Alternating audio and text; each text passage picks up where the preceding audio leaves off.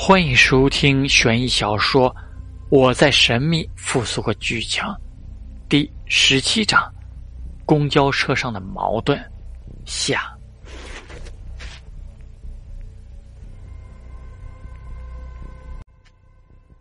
陈岚眸子飞冷，真说的对。他提着黑色鬼铲停顿一下，朝着大笑的这人走去，冷冷说道：“刚才还在考虑杀不杀你。”不过你太嚣张了，本来想放过你，但是不杀你我很不爽啊，大叔，你懂吗？所以大叔，你还是死去吧。男顿时傻了眼，忍不住想抽自己大嘴巴，声音连忙变成讨好似的，连忙劝道：“小兄弟，我没有什么生死矛盾，没必要。刚刚是我嚣张了一点，我向你道歉。这个时候脸皮算什么？”早知道这样子，他就应该躺在地上装死了。陈岚摇头，冷声道：“没有生死大死。”他挥动着黑色的鬼铲，拍烂了这个男的脑袋，等待着他厉鬼复苏。那团腐肉重新蠕动起来，在还没有成型的时候，陈岚两铲子拍了下去，似乎什么事都没有了。腐肉老老实实的待在那里。陈岚觉得还不够放心，又补了一盏，随后看着喊人鬼，冷冷说道：“这下应该老实了吧？”他收起鬼玉，喊人鬼也掉在了地上。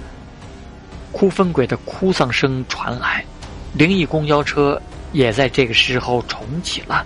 这一次修理很快，不知道是不是他们运气好，还是被哭分鬼强行留住的缘故。又或者是他入侵鬼哭坟的鬼缘故，灵异公交车才得以重启。但这一次的互相入侵，他黑色的鬼眼中多了近五分之一的黑色，而且身上有腐肉掉下来，他不敢多停留了，再多待一会儿，估计就得割人了。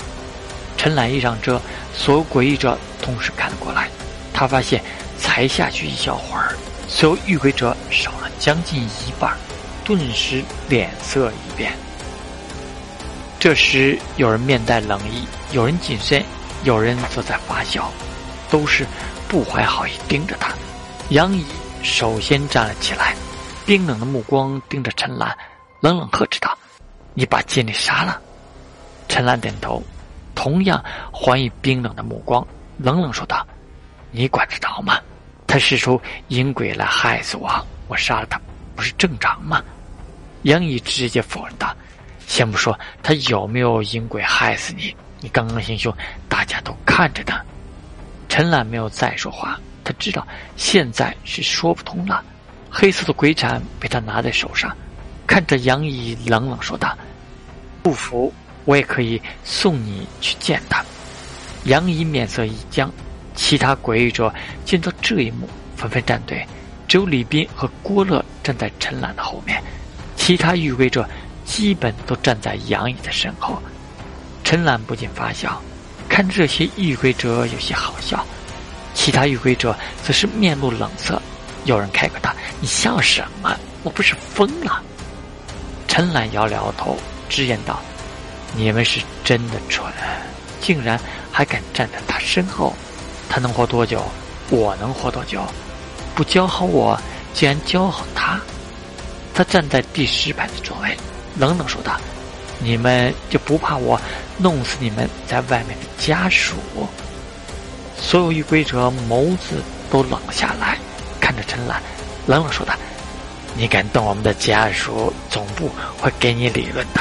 你可以试试。”陈岚宛如听到了什么笑话一样，哈哈大笑，连咳三声，说出话让这的人心都凉了。